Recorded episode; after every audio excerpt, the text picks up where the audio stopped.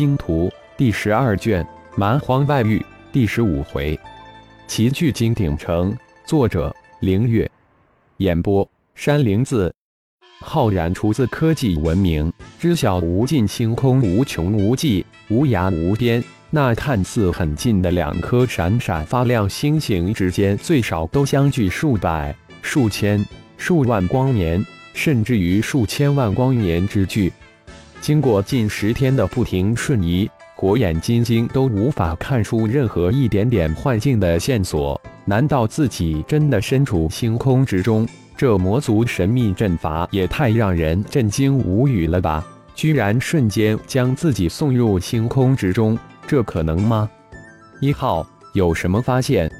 浩然已经筋疲力尽，停了下来，就这么漂浮在星空之中，声音之中透出无奈。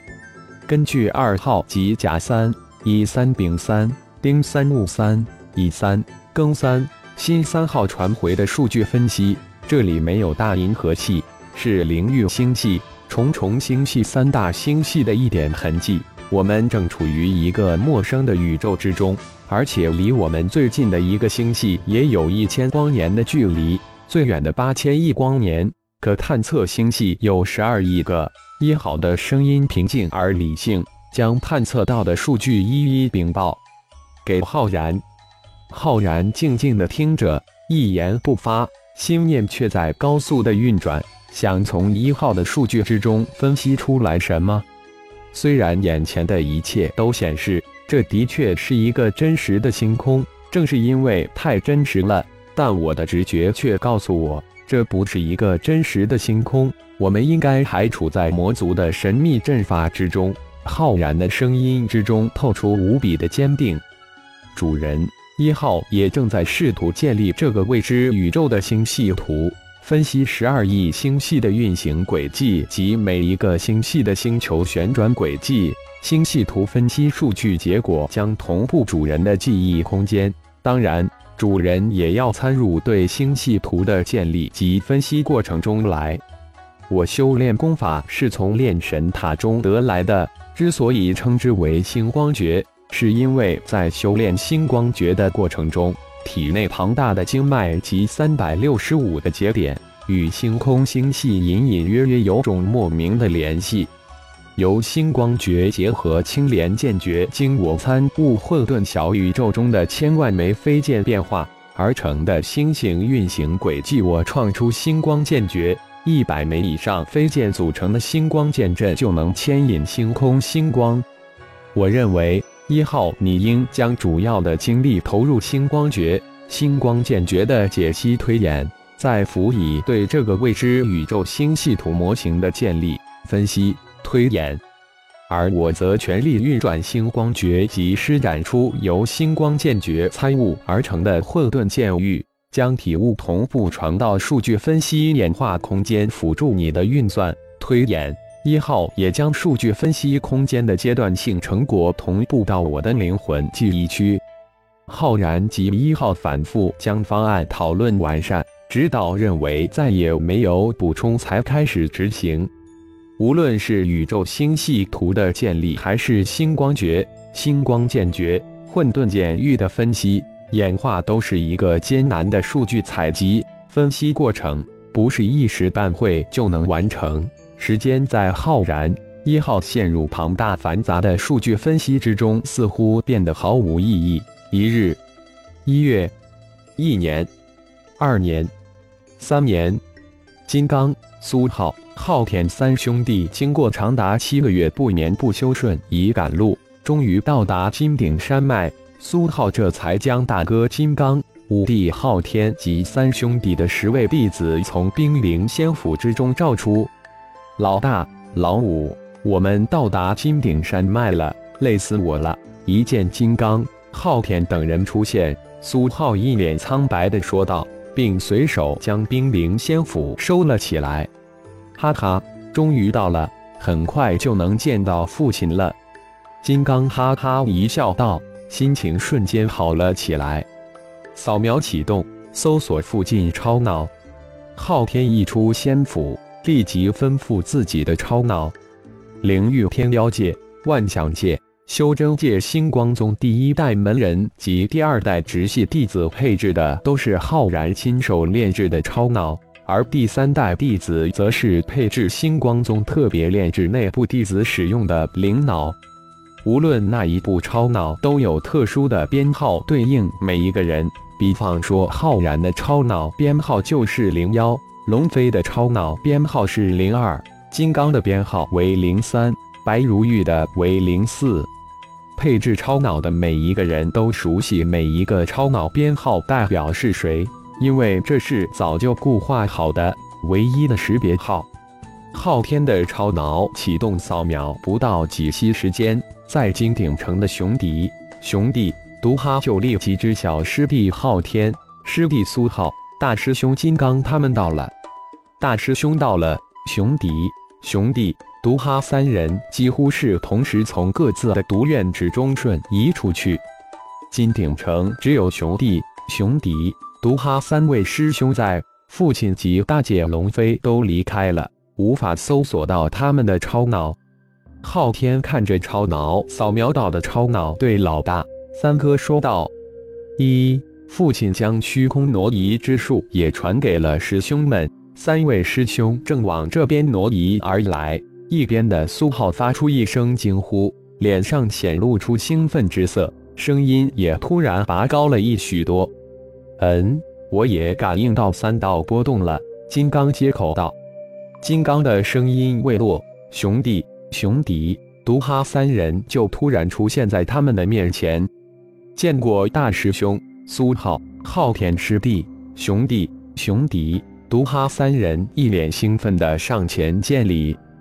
好家伙，渡劫后期，你这三个小子竟敢超到大师兄我的前面去了！金刚哈哈一笑，跨上前去，一人当胸一拳，调侃道：“然后一人来了一个大大的熊抱。”大师兄，我们哪敢超越您老大？这都是师尊逼的，要不您让师尊给我们压压降降？熊迪一脸的嬉笑道：“你这小子！”不仅修为长进了，嘴巴也丝毫未落半分，得了便宜又卖乖，你滚吧！金刚说完，一脚踹了过去，一脚将熊迪踹飞。以熊迪渡劫后期的修为，才渡劫初期的金刚如何能踹飞熊迪？熊迪不仅不运功抵挡，而且还夸张的被大师兄一脚踹飞数十米，惹来众人轰然大笑。大师兄神功无敌，师弟佩服万分。熊迪笑嘻嘻的走了回来，一脸献媚的夸张说道：“苏浩、昊天，见过三位师兄。”苏浩、昊天这才笑着给熊迪三人回礼道：“师弟，你可是星光宗主，千万别！”熊迪三人慌忙一个跨步将苏浩二兄弟抱住，不让二人见礼。呵呵。三位师兄安心啦！苏浩已经将宗主之位传给师兄麦迪了。苏浩笑着说道：“吓了我一头汗。”熊迪搞笑的用手媚了一下额头，夸张的说道：“见过三位师叔师伯。”金泉带领着九位师弟，这时也上前给熊迪三人见礼。好小子，金泉、金志、金达都快修炼到渡劫期了。欧阳念。欧阳军也不错，这五位师执事，熊的三人师施然受了十人一礼。三位师伯，这五位师弟是赵英、钱豪、孙斌、李兴、王武，是师尊后收的弟子。欧阳念赶紧回答道：“原来是苏浩师弟的弟子，五行圣体。我的天，你们以后可都是不得了的人物，以后可要多多照顾师伯啊！”熊迪也接口道，语气一样的夸张豪放。老传统，见面有礼。这是师叔师伯给你们的好东西，都收好了。毒哈话不多，但却最为实在，掏出四十颗元晶、四十颗魂珠分发了下去。啊！熊迪一声惊呼，迅速转过身来，附在毒哈的耳边轻声说道：“师弟，你可真富有。”这下害死我了！嘿嘿，毒哈轻轻一笑，脸上虽然露出一丝不好意思，但心里那才叫一个得意。师伯穷了一点，一人一颗元晶魂珠，收下，下次一定双倍补上。熊迪、熊弟两人一脸嬉笑，没有半点不好意思的神情表现出来，又大大的允诺了一番。你们三个小子都很富有啊，怎么没见孝敬大师兄我几个啊？一边的金刚突然笑道：“呵呵，大师兄。”这些都是大师姐赏赐下来的东西太少，孝敬师兄我们也拿不出手，只能在师侄们面前充充面子。不过师尊赏赐下来的宝贝，我们却是都留了一些下来，正准备孝敬大师兄您。熊迪一脸的苦笑，他们也想啊，可是身家太单薄了。哦，我父亲怎么不在金鼎城？金刚仿佛被熊迪的话提醒了一般，于是问道：“师尊之事，我们回城再细说。”见众弟子在场，熊的接口回应道：“高级重合，好宝贝！”一见三位师兄拿出数百颗重合，苏浩立即惊呼道：“这可是好宝贝，是淬炼真元的好东东，极为难得。”金刚也不客气，哈哈一笑。上前将三位师弟奉上的高级重合收取了一部分，苏浩、昊天也乐呵呵接受了三位师兄的钟馈赠。那不仅是宝贝，更是一份心意。顶战、顶斗得知金刚、苏浩、昊天到达金鼎城的消息后，立即举行盛大的欢迎仪式，隆重无比的迎接三兄弟的到来。在昊天到达金鼎城的第二天。接到乙二号的传讯，收到了父亲专门为自己准备的神秘礼物——灵魂智脑外部智能辅建议二号急更三号。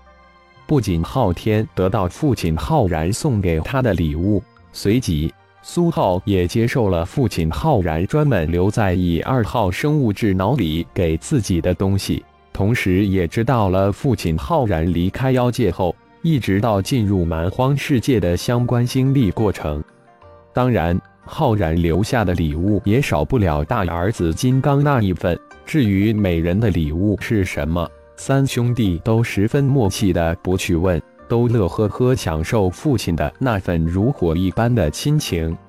在金刚、苏浩、昊天三兄弟到达金鼎城三个月后。金鼎城再一次迎来了灵玉天魔界星光宗的二位弟子，魔界大名鼎鼎的雄霸魔尊、鹰飞魔尊。至此，蛮荒对于星光盟的人数达到了二十一人。感谢朋友们的收听，更多精彩章节，请听下回分解。